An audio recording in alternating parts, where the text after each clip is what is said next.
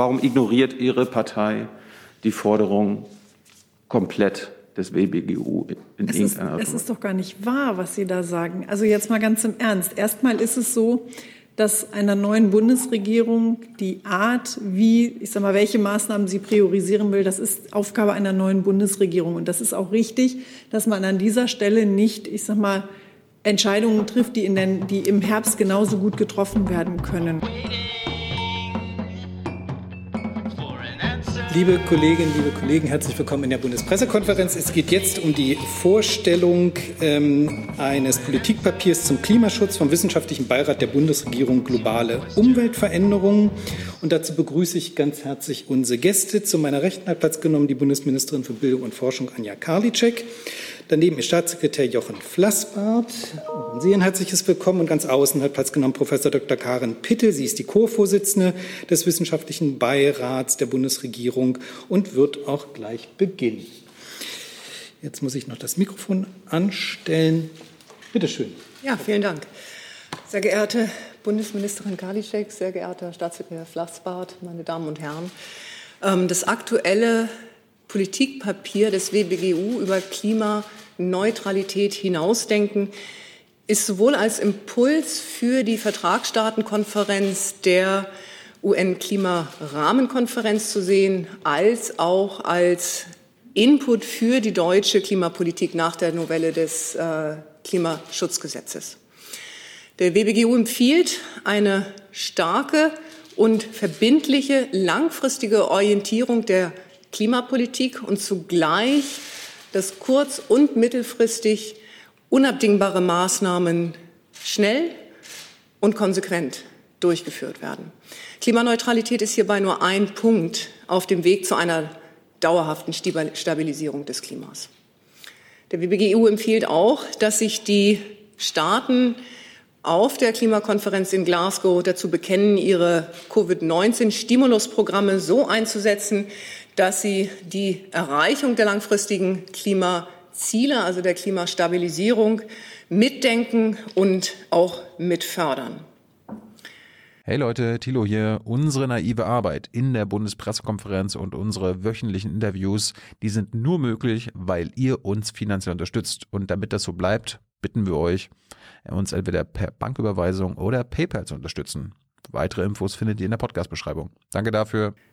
Obwohl sich inzwischen mehr als 110 Staaten laut UN-Angaben zum Ziel der Klimaneutralität bekennen, spiegelt sich das bisher nur wenig ausreichend in den nationalen Klimaschutzpolitiken wider. Staaten sind allerdings auch im Rahmen des Pariser Übereinkommens nur dazu verpflichtet, sogenannte kurzfristige nationale festgelegte Beiträge zum Klimaschutz vorzulegen. Diese müssen nicht nur deutlich ambitionierter ausfallen. Sie müssen darüber hinaus bereits heute die langfristigen Klimaziele mitdenken. Langfriststrategien fehlen allerdings für die meisten Länder bis heute. Deswegen empfiehlt der WBGU, nationale Langfriststrategien zu einem der Hauptthemen der Klimakonferenz in Glasgow zu machen und auch ihre Erstellung im Rahmen eines Protokolls verbindlich festzuschreiben. In Deutschland hat das Bundesverfassungsgericht mit dem Klimaschutzbeschluss bereits im März die Notwendigkeit für eine solch langfristige Planung dem Gesetzgeber quasi ins Stammbuch geschrieben. Langfriststrategien sollten dabei aber nicht nur auf Klimaneutralität abzielen, sondern darüber hinausdenken. Wieso darüber hinausdenken? Entscheidend ist nicht, dass wir zu einem bestimmten Zeitpunkt netto Null Emissionen erreichen, sondern entscheidend ist, dass wir das Klima langfristig stabilisieren. Und stabilisieren heißt dabei, die globale Erwärmung auf möglichst 1,5 Grad über dem vorindustriellen Niveau zu beschränken. Die wenigen Staaten, die überhaupt bisher Langfriststrategien haben, zielen allerdings nicht auf Klimastabilisierung ab, sondern nur auf Klimaneutralität. Und der WBGU sieht hier vor allen Dingen die Industrieländer in der Pflicht, Klimastabilisierung in nationale Langfriststrategien zu integrieren. Was heißt jetzt aber nationale Langfriststrategien? Wie sollen die gestaltet sein und welche Komponenten sollten sie auf jeden Fall beinhalten? Aus Sicht des WBGU gibt es da drei inhaltliche Schwerpunkte, die auf jeden Fall adressiert werden sollen. Erstens sollten die Langfriststrategien einen schnellen und möglichst umfassenden Ausstieg aus der Nutzung fossiler Energieträger vorgeben. Die stoffliche Nutzung von fossilen Energieträgern sollte sich dabei auf Anwendungen beschränken, für die keine nachhaltige andere Alternative gefunden werden kann. Insbesondere sollten diese Technologiepfade, die dabei beschritten werden, aber eben auch so gestaltet sein, dass sie nicht zukünftige Entnahmen von CO2 und Speicherung äh, in Frage stellen. Das heißt also, die Möglichkeiten dazu mindern. Zweitens müssen der Schutz und die Wiederherstellung, aber auch die langfristige und nachhaltige Nutzung von Ökosystemen stärker als bisher vorangetrieben werden.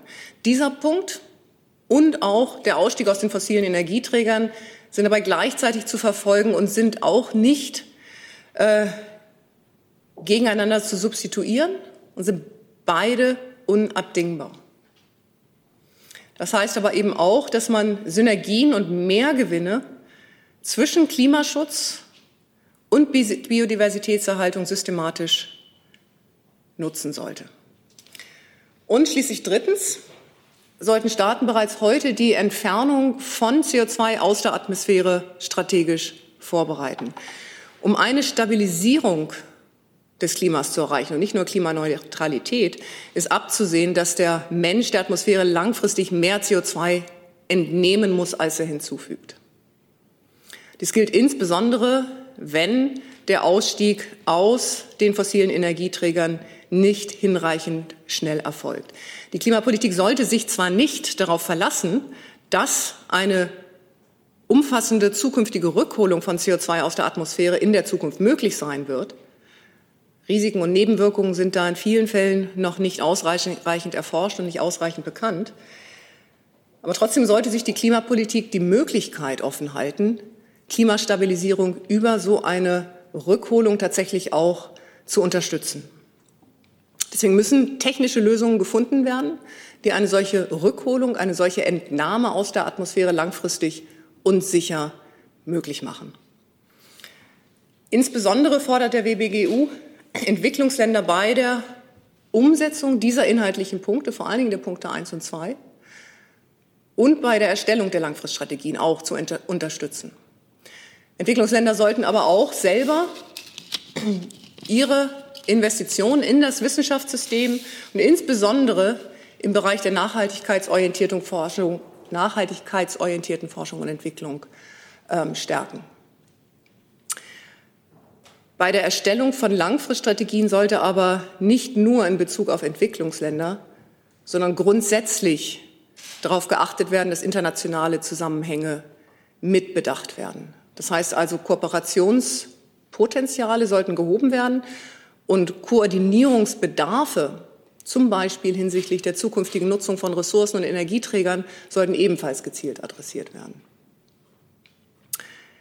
Dabei sollte allerdings sichergestellt werden, dass diese internationale Zusammenarbeit nicht dazu führt, dass die nationalen Anstrengungen zur Minderung der Emissionen verzögert werden. Langfriststrategien sollten zudem dazu beitragen, dass auch langfristig zuverlässige regulative Rahmenbedingungen geschaffen werden und auch die Finanzierungsmechanismen langfristig entwickelt werden. Dazu beitragen kann nicht zuletzt auch eine Nutzung der Covid-19 Stimulusprogramme, die dazu allerdings wesentlich stärker an Zielen des Klimaschutzes, an Zielen der Stabilisierung des Klimas ausgerichtet werden müssen. Notwendig sind, und das wissen wir alle, auch kurzfristig massive Investitionen in fast allen Wirtschaftsbereichen. Und die klimapolitischen Langfriststrategien können hier den Weg weisen. Herzlichen Dank. Dann Frau Kadicek, bitteschön. Ja, liebe Frau Professorin Pitt, lieber Herr Staatssekretär Flassbart, meine sehr verehrten Damen und Herren, es ist noch gar nicht so lange her, nämlich drei Wochen. Da saß ich schon mal an dieser Stelle und da haben wir uns auch über das Thema Klimawandel unterhalten. Damals ging es um erste Ergebnisse der Mosaikexpedition der Polarstern und damit eben auch diese einzigartigen Ergebnisse, die uns diese Expedition geliefert hat und die aus der Arktis direkt zu uns gekommen sind, vorzustellen. Und ich habe damals schon aus diesem Anlass dafür geworben, doch spürbar, gerade auch wie Frau Professorin Pittel es jetzt angemahnt hat, in den Ausbau von Technologien und Ansätzen zu investieren, mit denen wir nicht nur CO2 einsparen, sondern am Ende auch wieder CO2 aus der Atmosphäre herausholen können, weil wir ja auch immer wissen, dass das eben sehr langfristige Investitionen auch in die Forschung erfordert. Ich bin damals von einem, damals, okay, vor drei Wochen, ich bin vor drei Wochen vor allem von einem Journalisten dann gefragt worden, wie viel Geld wir denn dafür ausgeben wollen für etwas, was eben erst in Jahrzehnten einsatzfähig ist, weil wir natürlich auch jetzt Lösungen brauchen. Aber, und die Antwort haben wir ja heute doch sehr dezidiert, sehr dezidiert bekommen, weil wir eben sonst unsere Klimaziele am Ende nur schwer erreichen werden. Und natürlich müssen wir auch hier handeln, und zwar sofort und konsequent. Und ich glaube, die Ambitionen, die wir jetzt auch gerade noch mal mit der Novelle des Klimaschutzgesetzes an den Tag gelegt haben, zeigt das schon sehr deutlich. Und wir müssen uns eben auch dann immer wieder der wissenschaftlichen Expertise widmen, wenn es doch vielleicht auch nicht so ganz bequem ist an dieser Stelle, denn das ist schon eine echte Herausforderung, CO2 wieder aus der Atmosphäre zu entfernen. Aber gerade deswegen ist Erforschung und Entwicklung der CO2-Entnahme wirklich jetzt höchste Priorität einzuräumen, ohne ideologische Scheuklappen, damit wir an dieser Stelle dann auch wirklich einsatzfähig sind, wenn wir das dann gebrauchen. Und meine Damen und Herren, der Wissenschaftliche Beirat der Bundesregierung Globale Umweltveränderungen, kurz WBGU, hat uns damit ja dieses Gutachten heute mit den wichtigsten Leitlinien für das weitere Handeln aufgezeigt. Und deswegen darf ich vielleicht an dieser Stelle einfach mal ganz, ganz herzlich Danke sagen für alle, die mitgewirkt haben und Sie, liebe Frau Professor Pittel, natürlich an der, an der Stelle. Denn damit legen Sie eine ganz entscheidende Grundlage für fundierte Entscheidungen, die wir dann als Politik treffen. So funktioniert ja immer gut unsere Zusammenarbeit. Die Wissenschaft legt die Entscheidungen und wir müssen dann daraus eben Politik machen. Und das tun wir, denn so eindeutig wie Ihre Empfehlungen sind, so eindeutig sind, glaube ich, auch die Antworten. Sie empfehlen den Ausstieg aus der Verbrennung fossiler Energieträger, Stärkung der Biodiversität und Entwicklung von Techniken zur CO2-Entnahme. Und zu allen drei Empfehlungen gibt es gerade auch aus unserem Haus heraus schon seit langem sehr umfangreiche Maßnahmen. Und wir haben gerade auch den Bereich Forschung für Nachhaltigkeit auch in dieser Legislaturperiode noch mal sehr fokussiert. Wir geben dafür insgesamt vier Milliarden Euro aus. Und daran sieht man schon, dass wir diesen Fokus auch ganz klar gesetzt haben. Und das Gutachten kommt auch deswegen zu einem richtigen und wichtigen Zeitpunkt, weil natürlich gerade sowohl auf europäischer Ebene als auch auf nationaler Ebene die Weichen für die Klimaschutzpolitik noch mal neu gestellt werden. Die Europäische Kommission hat die Ziele für die EU noch mal angehoben und diese neuen Ambitionen gemäß der Klimarahmenkonvention der UN gemeldet. Und auf nationaler Ebene haben wir ja jetzt auch noch mal gehandelt. Im neuen Klimagesetz steht, Deutschland bis 2045 klimaneutral machen. Und das heißt, und das sagt das Gutachten, was Frau Professorin Pittel gerade vorgestellt hat, ja auch, dass wir wirklich vollständig wegkommen müssen von fossilen Brennstoffen wie Kohle, Erdöl und Erdgas. Denn das ist mir nochmal wichtig, dass wir das ganz klar machen. So wie das im Moment läuft, steuern wir auf drei Grad Erwärmung zu und eben nicht auf diese 1,5 Grad, wie wir das vereinbart haben. Und selbst wenn wir auf 1,5 Grad Erderwärmung gehen, drohen ja schon Hitzewellen und Dürren, Anstieg der Meere, Hungersnöte bei Millionen, Hunderten Millionen von Menschen und damit eben auch neue Flüchtlingsströme. Und ich glaube, das muss man sich immer mal wieder auch vor Augen führen. Und deswegen können wir eben unser Klimaschutzziel nur erreichen, wenn wir konsequent auf erneuerbare und saubere Energie setzen. Und das ist für mich ein ganz wichtiger Punkt. Oft höre ich nämlich, und das will ich hier auch einmal sagen, Warum sollen ausgerechnet die Menschen in Deutschland diesen Weg gehen, wenn noch unser Anteil am weltweiten CO2-Ausstoß vergleichsweise klein ist? Einige Menschen sagen dann immer, naja, das bringt doch nichts. Und natürlich fragen sie dann, warum sollen gerade wir verzichten? Und das ist für mich immer der Punkt, wo ich wirklich dann auch echt anspringe und sage, als Forschungsministerin ist genau das nämlich nicht mein Punkt. Wir wollen ganz klar sagen, dass es bei der Reduzierung von Emissionen nicht um Verzicht, sondern im Gegenteil um die Positionierung unserer Wirtschaft und Gesellschaft für die Zukunft geht. Die Frage von guter Gesundheit, die Frage von sauberer Luft, von Wissen, von Technik, von Jobs und Wohlstand hängt ganz, ganz eng damit zusammen. Und wir gehen jetzt voran. Und deswegen finde ich das auch so wichtig, dass wir das klar machen. Wir schaffen schon heute in Deutschland genau die modernen Arbeitsplätze von morgen. Und überall auf der Welt stellen sich doch Regierungen über kurz oder lang ähnliche Fragen. Die, die es heute noch nicht tun, die sich vielleicht im Klimaabkommen ähm, quasi committed haben, aber noch nicht die notwendigen Maßnahmen treffen, die werden ja auch mit zunehmenden Extremen zu kämpfen haben. Hitzen, Dürren, Überschwemmungen, Vernichtung von Nutzflächen. Das sind überall auf der Welt im Grunde die gleichen Probleme, vielleicht in anderen Nuancen, aber die Fragen sind überall die gleichen. Und deswegen glaube ich, dass es sehr klug ist, dass wir uns als Industrienation hier in einer Vorreiterrolle aufstellen und Technologien und Produkte für eine nachhaltige, klimaneutrale Welt entwickeln. Denn das wird die Basis sein für einen umfassenden Wohlstand auch in den nächsten Jahrzehnten. Das Gutachten des WBGU denkt, wir haben es gerade schon gehört, auch noch mal über die jetzige Situation hinaus. Und schon der Titel zeigt ja letztendlich, dass mehr Maßnahmen notwendig sind. Und deswegen will ich auch über das Thema CO2-Reduktion durch CO2-Entnahme sprechen, denn meines Erachtens führt eben auch daran kein Weg vorbei. Wir haben eine CO2-Konzentration in der Atmosphäre, die schon jetzt fast anderthalb Mal so hoch ist wie vor der Industrialisierung. Und wir brauchen ja nur mal nach China zu gucken, die erst 2060 Klimaneutralität versprechen. Das wird also noch über Jahre weitergehen. Und deswegen ist es so, dass selbst wenn wir jetzt hier auf maximalen Klimaschutz setzen, wird es eben Restemissionen geben, die nicht oder am Ende vielleicht auch nur mit sehr unverhältnismäßig hohem Aufwand und Kosten zu vermeiden sind, beispielsweise auch aus der Landwirtschaft, Abfallentsorgung oder auch aus manchen Industrieprozessen. Und die Konsequenz daraus muss dann ja eben sein, dass wir nicht nur Emissionen reduzieren, sondern dass wir ganz gezielt jetzt auch lernen, CO2 wieder aus der Atmosphäre herauszuholen. Wenn wir bis Mitte des Jahrhunderts klimaneutral leben und wirtschaften wollen, müssen wir es halt auch schaffen, dass spätestens dann die Methoden für die CO2-Entnahme voll einsatzfähig sind. Das bedeutet also, dass wir spätestens im nächsten Jahrzehnt auch mit der Entnahme beginnen. Und deswegen, Forschung ist etwas, was doch häufig sehr, sehr lange dauert. Wir müssen deswegen jetzt ausreichend in Forschung und Entwicklung investieren. Und diese Forschung bedeutet wirklich auch intensive Maßnahmen. Und deswegen ist es auch folgerichtig, dass wir diesen Ansatz nochmal auch in die Neufassung des Klimaschutzgesetzes aufnehmen.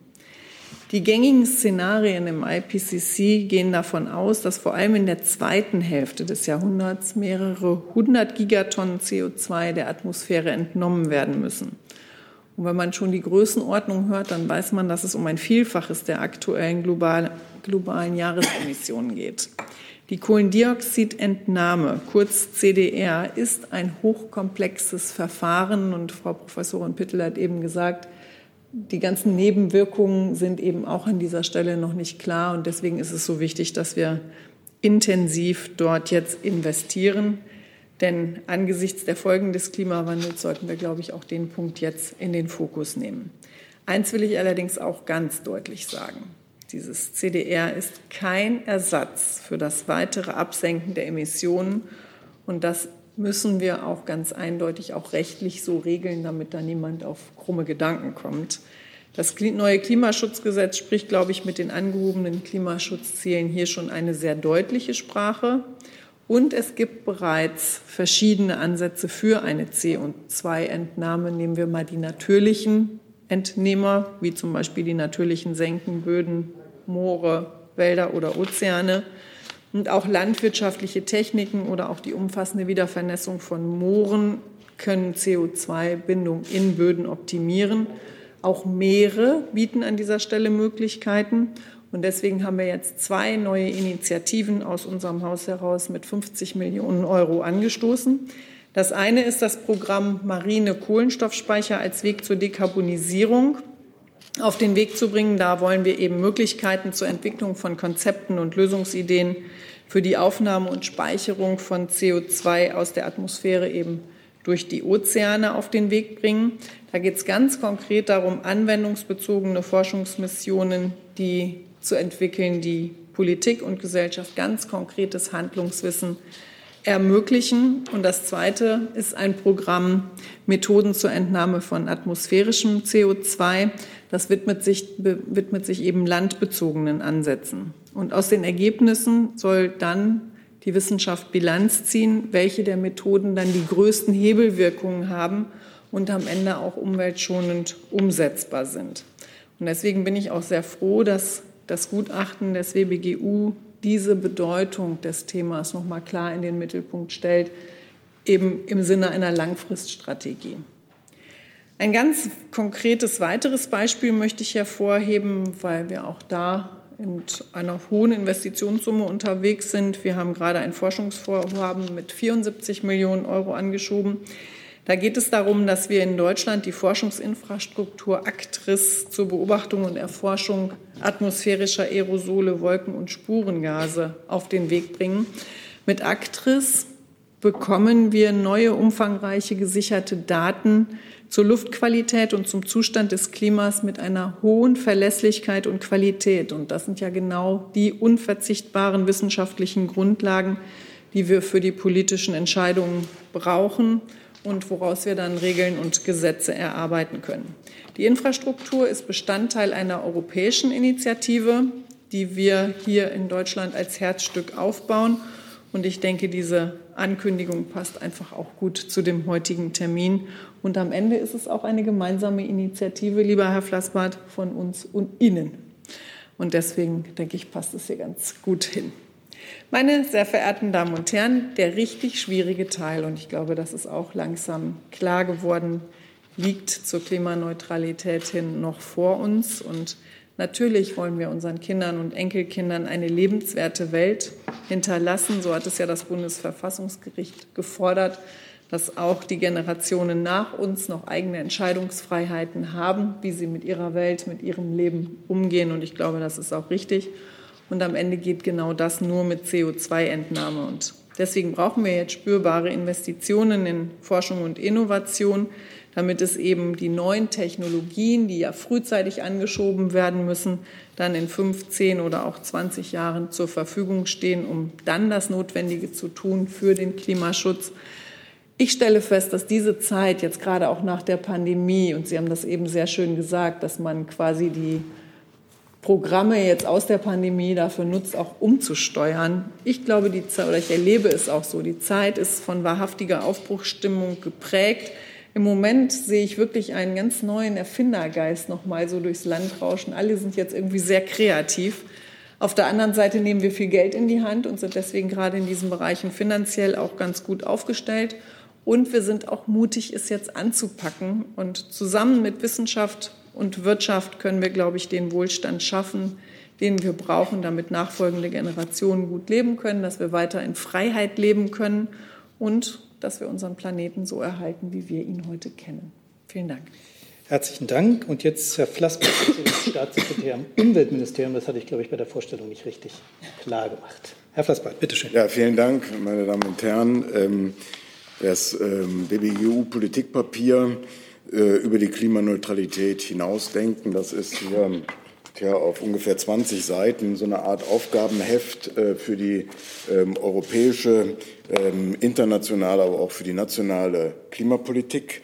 Äh, die Aufforderung, die Frau Professorin Pittel hier für den BBGU eben dargelegt hat, über Klimaneutralität als Zustand oder als Ziel hinauszudenken, äh, Klimastabilisierung in den Blick zu nehmen, ist absolut ähm, richtig. So richtig klar geworden ist uns das erst im Laufe der Zeit. Also als wir in Paris äh, waren und äh, das Ziel beschrieben haben, ähm, well below two degrees, also gut, also deutlich unter zwei Grad äh, und mit der Ambition 1,5 Grad als Stabilisierung ähm, in, den, äh, in den Blick zu nehmen, da, da war das äh, nicht ein wirkliches Ziel, die 1,5 Grad. Das war eher so eine Art Versicherung an die ähm, besonders vulnerablen Staaten, die kleinen Inselstaaten, dass man sie dann am Ende nicht hängen lässt, wenn dieses Ziel nicht erreicht wird. Und mit dem IPCC-Bericht ähm, vom Internationalen Klimarat, der, Wissenschaftsbericht, zu 1,5 Grad. Äh, ein Sonderbericht ist deutlich geworden. Das ist nicht irgendwas nice to have, diese 1,5 Grad, irgendwas, wo, man, wo es reicht, sich ein bisschen anzustrengen, sondern äh, die 1,5 Grad Welt ist von der 2 Grad Welt so deutlich unterschiedlich und zwar negativ ähm, unterschiedlich bei der 2 Grad Welt, äh, dass äh, die 1,5 Grad eigentlich immer stärker in den Mittelpunkt äh, der internationalen und jetzt ja auch bei uns der nationalen und europäischen Debatte geraten sind. Ähm, der WBGU sagt äh, zu Recht, dass äh, um die 1,5 Grad zu erreichen, ähm, äh, ein äh, weltweit schneller Ausstieg aus ähm, der Verbrennung fossiler Energien äh, erforderlich ist. In der EU haben wir das ähm, eingeleitet.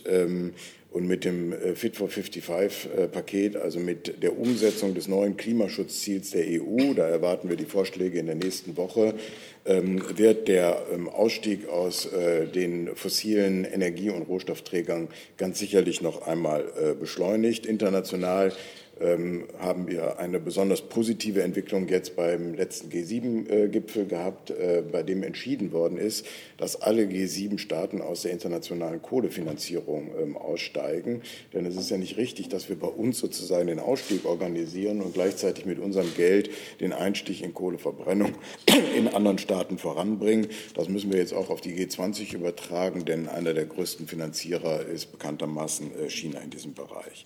So, nun geht es eben ähm, über dieses Ziel der Klimaneutralität, Treibhausgasneutralität, sagt man, sagen manche auch, hinaus, äh, negative Emissionen in den Blick zu nehmen. Und das geschieht als erstes Mal, und äh, Ministerin Karliczek hat da eben auch im Zusammenhang mit dem äh, Klimaschutzgesetz äh, darauf hingewiesen. Das geht, äh, geht, zunächst einmal darum, dass wir die, die Potenziale natürlicher Ökosysteme nutzen und stärken, CO2 äh, zu binden. Das äh, geschieht beispielsweise in Mooren, in Wäldern, aber auch durch die äh, Form der Landwirtschaft wird das mitbedingt, wie viel beispielsweise, wie viel Humusgehalt die Böden haben. Das alles ähm, sind Möglichkeiten in, wie wir sagen, natürlichen Senken ähm, Emissionen einzuspeichern. Wir haben das übrigens das erste Mal jetzt im Klimaschutzgesetz verankert. Und zwar nicht nur als sozusagen allgemeiner Zielansatz, sondern auch mit ganz konkreten äh, Zahlen, wie viel Emissionen denn äh, in Deutschland äh, in den natürlichen Systemen gebunden sein sollen in den verschiedenen Jahren, dann 2030, 2040 bis 2045.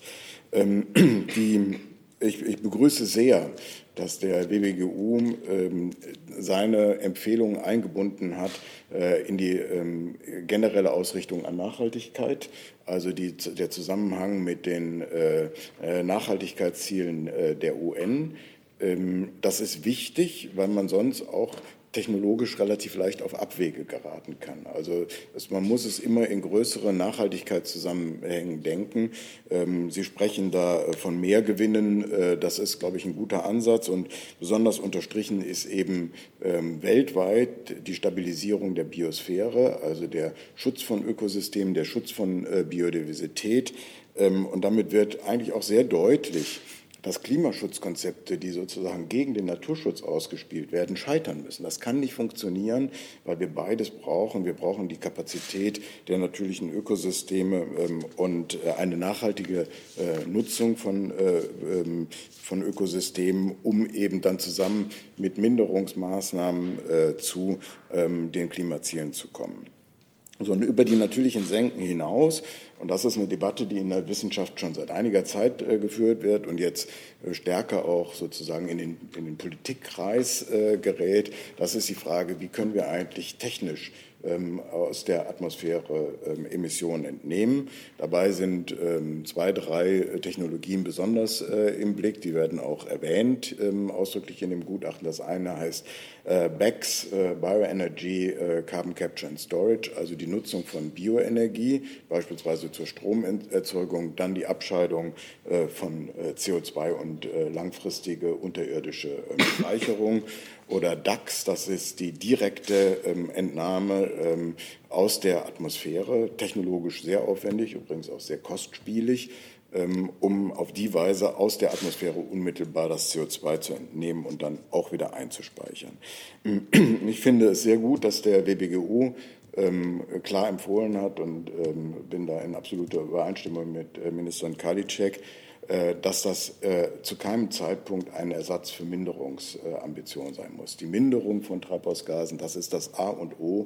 Wenn das nicht vernünftig gemacht wird, dann hat man eigentlich keine Chance. Und dann geht es darum, darüber hinaus zu sehen, wenn wir dann auf 1,5 Grad äh, kommen wollen, es da zu stabilisieren, dann sagt eigentlich die Wissenschaft weltweit, dann wird es nicht ohne diese Entnahmetechnologien gehen. Dafür ist Forschung und Entwicklung ähm, erforderlich. Das macht das BMBF seit etlichen Jahren äh, dankenswerterweise. Wir haben auch gemeinsam BMBF und BMU, die Wissenschaftsplattform Klimaschutz, die uns berät, äh, gebeten, dazu mal ähm, uns auch einmal Rat zu geben, wie man das weiterentwickelt. Und dann wird eben deutlich, dass man auch frühzeitig, und das ähm, sagt der WBGU ja auch, nicht nur die, die Expertise auf der Forschungsseite haben muss, also wie geht das eigentlich, sondern auch den, die, die Rahmensetzung ähm, haben muss. Äh, was muss man eigentlich regulieren?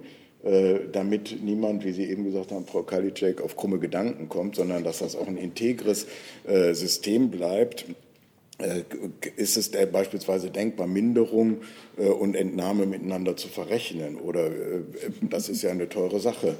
Wird es dafür ein Anreizsystem geben, ähnlich wie eins des Emissionshandels? Und wenn ja, sind das eigentlich Systeme, die man dann zusammenführen kann? Also es ist viel eben auch nicht nur auf der naturwissenschaftlichen Seite, sondern auch auf der politikwissenschaftlichen, auf der soziologischen Seite vorwegzudenken. Ähm, ich bin sehr dankbar, ähm, dass der WBGU bestimmten Technologien eine klare Absage äh, erteilt hat, in, in äh, sehr großer Klarheit bei der Energieerzeugung, beispielsweise der Atomenergie.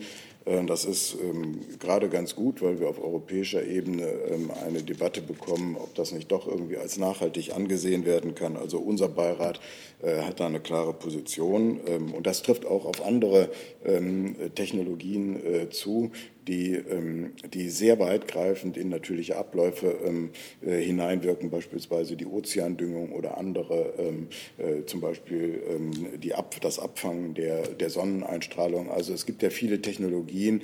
Die Skepsis äh, ist in dem Politikpapier deutlich formuliert. Zum Schluss noch kurz zur internationalen Dimension.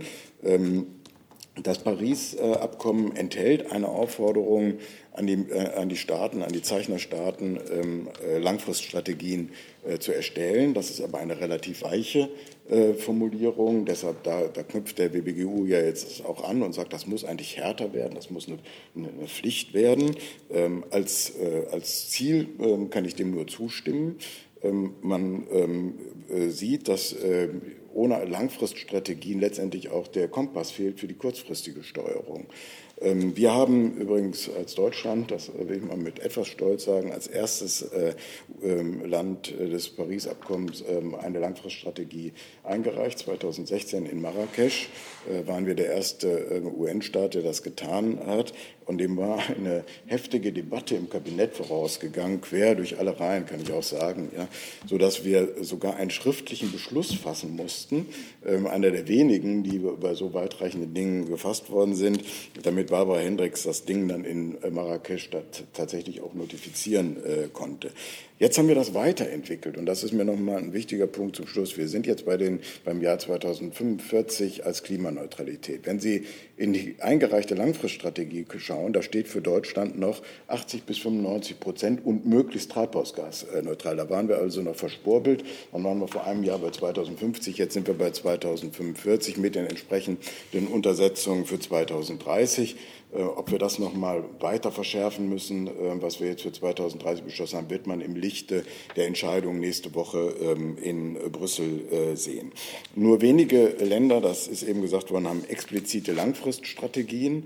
Ähm, viele haben inzwischen Langfristziele, aber Langfristziele sind, sagen wir mal, das ist schon mal gut als Orientierung, aber sie ähm, haben eben keine politische Unterlegung. Deshalb unterstützt das BMU insgesamt roundabout 40 Partnerländern in Entwicklung Entwicklungsländern bei der Erarbeitung solcher Langfriststrategien.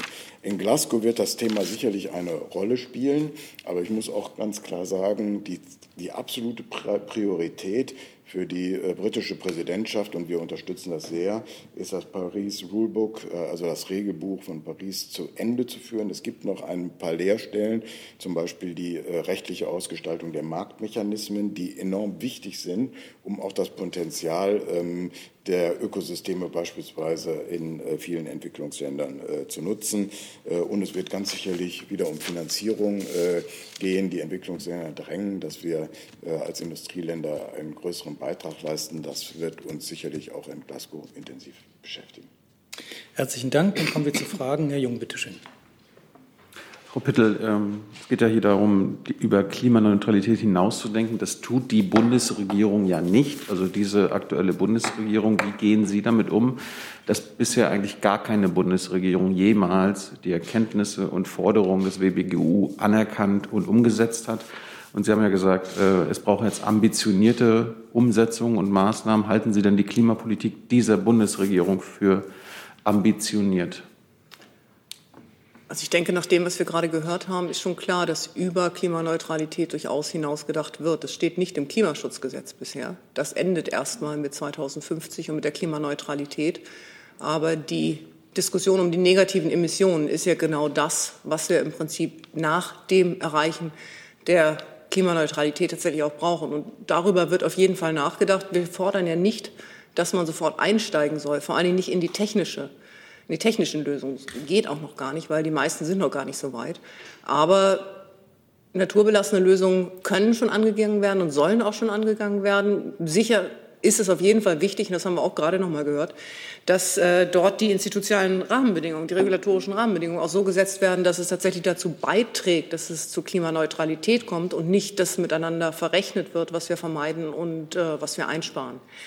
Also insofern sehe ich das durchaus dass darüber nachgedacht wird.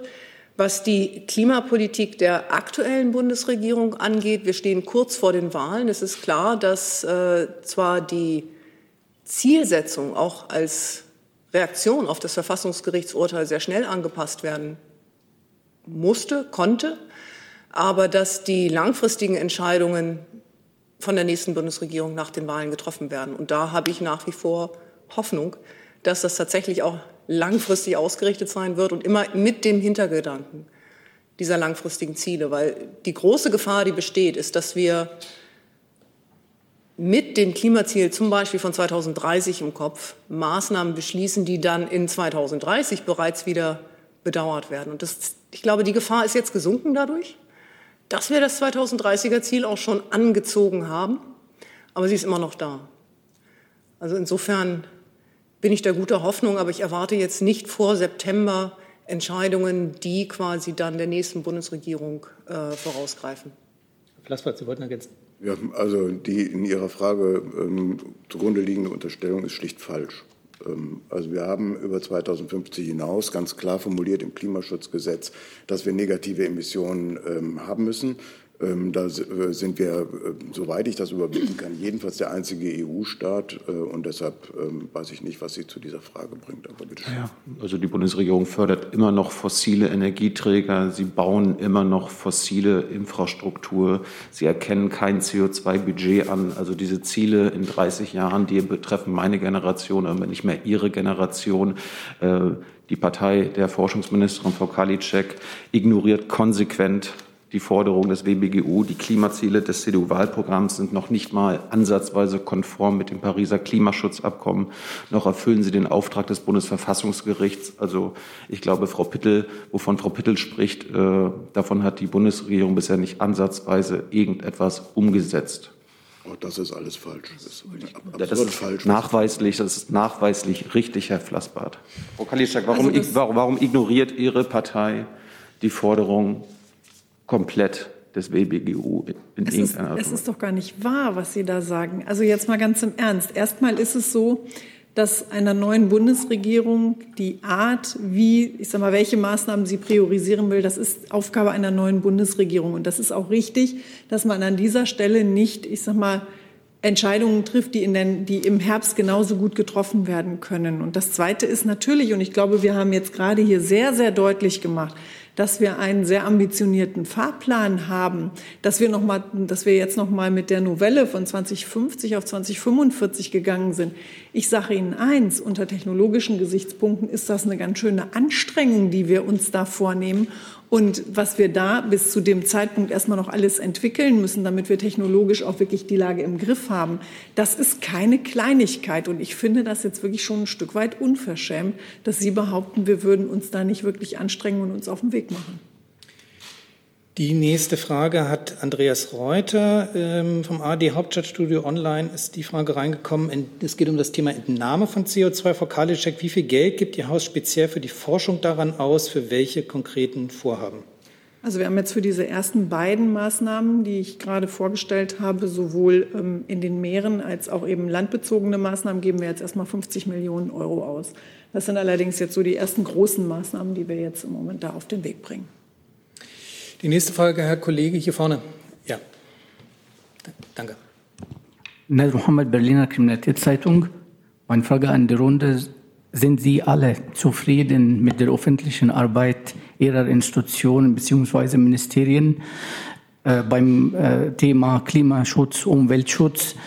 Äh, also wenn man sieht, wie die Klimaleugner, ihre Anhänger sind immer mehr und mehr und sie streiten alles ab dann man fragt sich selbst, ob sie gute öffentliche Arbeit, das jetzt ist Paragraph, äh, der Paragraph 10 von Umweltinformationsgesetz sieht vor, dass sie die Öffentlichkeit über die politischen Konzepte, Pläne äh, und Programme mit Bezug zur Umwelt machen ihre Leute ihre Arbeit gut in öffentlicher Arbeit? Ah, das sind ja zwei Dinge. Ich glaube, dass wir zum Beispiel mit der Mosaikexpedition, die in die Arktis, die Polarstern in die Arktis gefahren ist und sich ein Jahr in einer Eisscholle hat einfrieren lassen, da ist eine sehr, sehr gute Öffentlichkeitsarbeit gemacht worden, um einfach das auch zu zeigen, was, was das bedeutet. Und die ersten Ergebnisse, die wir hier vor drei Wochen vorgestellt haben, haben ja auch noch mal sehr klar gemacht, dass man die, dass man dass sich die Erwartung oder dass die Erwartungshaltung eigentlich noch übertroffen worden ist im negativen Sinne, was das Schmelzen auch unserer, äh, unserer Pole angeht. Ich glaube schon, dass da viel Bewusstsein gerade auch in dieser Legislaturperiode für diese Themen geschaffen worden ist und dass wir auch finanziell, ich meine, wir müssen ja mal in die letzten Jahre gucken. Mein Haushalt ist im Wesentlichen wirklich auch in diesen Bereichen gewachsen, dass es darum geht, die Forschungslandschaft so gut aufzustellen, dass wir Forschung für Nachhaltigkeit intensiv betreiben können. Allein in dieser Legislaturperiode ist bei mir im Haus sind wir von zwei Milliarden auf vier Milliarden haben wir aufgestockt in dem Bereich.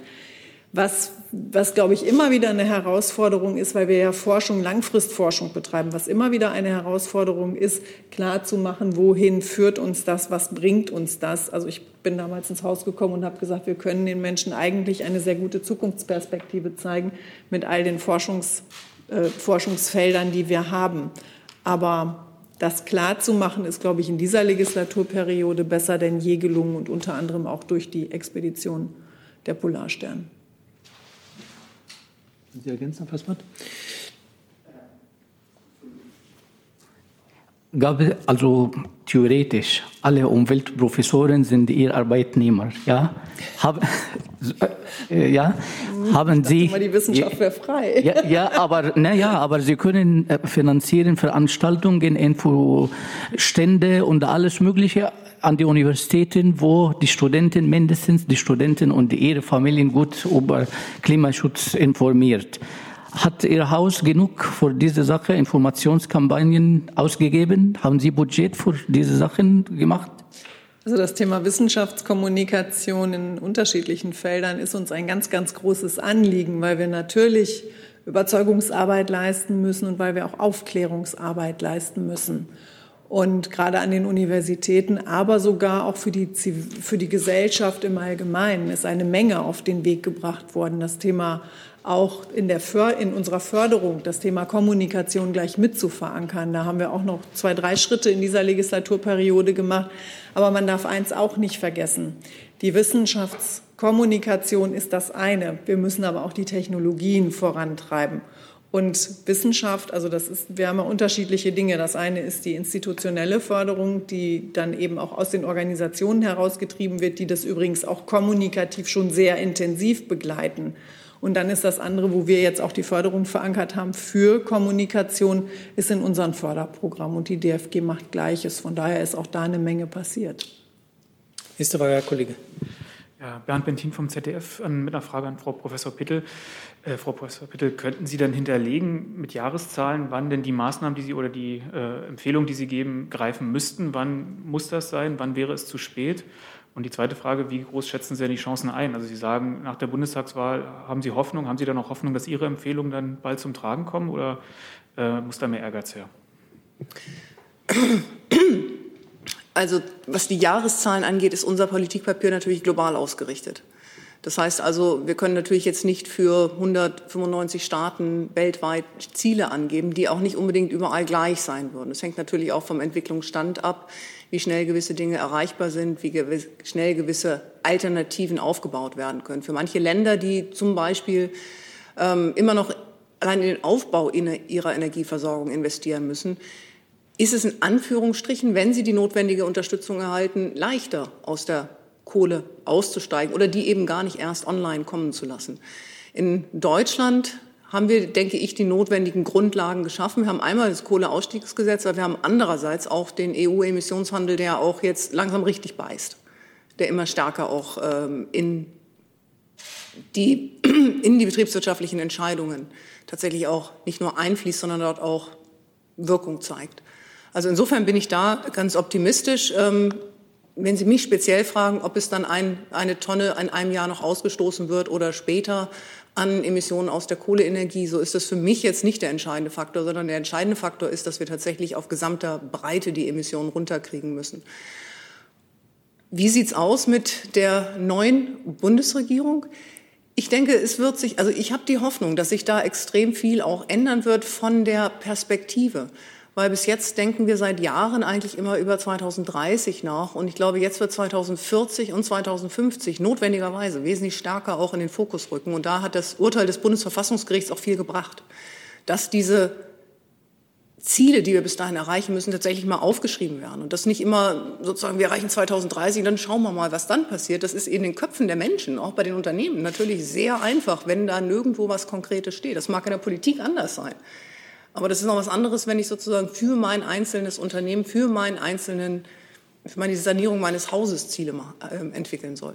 Also insofern glaube ich schon, dass durch dieses Bundesverfassungsgerichtsurteil sich die Politik auch noch wesentlich stärker gebunden sieht und wesentlich stärker langfristig agieren muss, als sie das noch vor März hätte tun sollen müssen. Und es ist nicht nur das Klimaschutzgesetz, das jetzt reformiert ist. Das ist im Prinzip vor allen Dingen dieses Bundesverfassungsgerichtsurteil, das Klimaschutz und einer planbaren, orientierten Umsetzung mehr oder weniger Verfassungsrang eingeräumt hat. Hey Leute, hier sind Thilo und Tyler. Jung und Naiv gibt es ja nur durch eure Unterstützung. Hier gibt es keine Werbung, außer für uns selbst. Das sagst du jetzt auch schon ein paar Jahre, ne? Ja. Aber man muss ja immer wieder darauf halt, hinweisen. Ne? Stimmt halt. Ne? Und ihr könnt uns per Banküberweisung unterstützen oder PayPal. Und wie ihr das alles machen könnt, findet ihr in der Podcast-Beschreibung. Dann habe ich auf meiner Liste nochmal Herrn Jung. Bitte äh, ruht Ihre Hoffnung auf die nächste Bundesregierung darauf, dass zum Beispiel die äh, Union dann nicht Teil der Bundesregierung ist, die halt ja äh, in den letzten Jahren nachweislich die Arbeit und die schnelle und konsequente Umsetzung der Klimaschutzmaßnahmen blockiert in der, in der Arbeit der Ministerien selbst. Zum Beispiel im BMWI sitzen nachweislich Klimawandelleugner an äh, bestimmten Schalthebeln. Im Bundestag wird blockiert im Wahlprogramm äh, der Forschungsministerin, also der Partei der Forschungsministerin. Wie gesagt, äh, ist, sind die Ziele noch nicht mal konform mit dem Pariser Klimaschutzabkommen. Liegt da Ihre Hoffnung, dass die Union aus der Regierung geht? Und Frau Kalitschek, wie vereinbaren Sie das als Forschungsministerin, dass die Klimaziele Ihrer eigenen Partei nicht nachweislich nicht mit dem Pariser Klimaschutzabkommen noch mit dem Beschluss des Bundesverfassungsgerichts konform ist? Soll ich anfangen? Also ich werde hier natürlich keine parteipolitischen Statements abgeben. Aber ich habe mir die Parteiprogramme, die Wahlprogramme neulich alle mal angeschaut. Und ich denke, dass alle Parteien in einer neuen Regierung eine Vision entwickeln müssen, wie ich tatsächlich in großem Maßstabe langfristige Instrumente systematisch einsetzt. Es ist sehr, sehr viel zu finden. In fast allen, fast allen, fast allen mhm. Wahlprogrammen. Aber es ergibt sich für mich insgesamt noch nicht das klare Bild, wie die Strategie jetzt aussehen wird. Aber ich denke, aus den Gründen, die ich gerade eben erläutert habe, dass man da durchaus optimistisch sein kann. Die Wahlprogramme sind zum Teil auch erst äh, entstanden zum Zeitpunkt, wo entweder das Klimaschutzgesetz noch nicht geändert war oder eben gerade die ersten Entwürfe vorlagen. Also insofern würde ich da vorsichtig sein, aber über die Parteien hinweg, denke ich, muss da noch etwas passieren bis zur, nach der nächsten Bundestagswahl.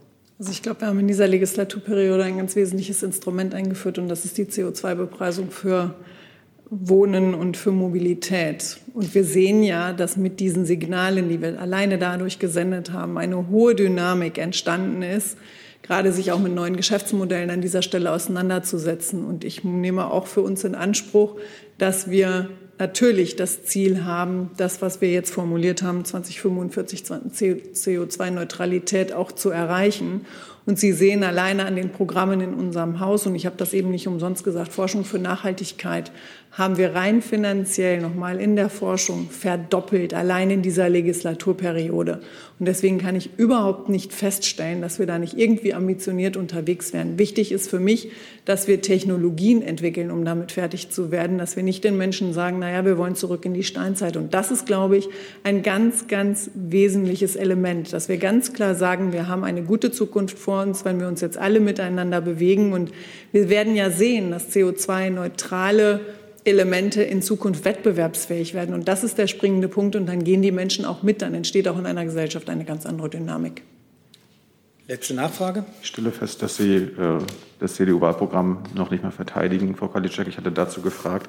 Äh, Sie sagten ja auch, wir müssen wegkommen von den fossilen Brennstoffen. Wie kann man denn erreichen, dass erforschte Technik dann auch ambitioniert, wie Frau Pittel fordert, genutzt wird? Bei erneuerbaren Energien nutzt Ihre Regierung, Ihre Partei ja auch nicht das volle Potenzial sondern schützt wiederum fossile Interessen. Im Gegenteil, unter dieser Bundesregierung ist der komplette Ausstieg beschlossen worden. Unter dieser Bundesregierung ist die Evaluation vorher und möglicherweise ein früherer Ausstieg beschlossen worden. Unter dieser Bundesregierung ist die CO2-Bepreisung beschlossen worden. Das sind alles wesentliche Elemente, um ambitioniert genau dieses Ziel CO2-Neutralität. Und am Ende habe ich gerade hier vorgestellt, dass wir viel Geld jetzt auch noch mal da reinstecken in Entnahmetechnologieentwicklung. Das ist doch das, was wir brauchen. Ich muss ganz ehrlich sagen, sagen, ich verstehe nicht, was Sie uns an dieser Stelle vorwerfen. Ich glaube, wir haben da ein sehr, sehr klares Ziel formuliert. Und jetzt müssen wir die Arbeit dazu tun. Und das ist keine einfache Arbeit. Und wenn Sie in die Wissenschaft hineinhorchen, dann sehen Sie auch da, dass Sie wirklich also sehr ambitioniert da dran sind und das mit uns gestalten wollen. Ich würde ungern hier in so eine Dialogform kommen, Herr Jung. Dann sind wir durch. Ich habe online keine Fragen mehr. Wir sind auch am Ende angekommen. Frau Karliczek hat noch einen Folgetermin. Dann bedanke ich mich ganz herzlich bei unseren Gästen für ihr Kommen in die Bundespressekonferenz, bedanke mich für die Aufmerksamkeit und schließe die Pressekonferenz. I'm thinking of a question.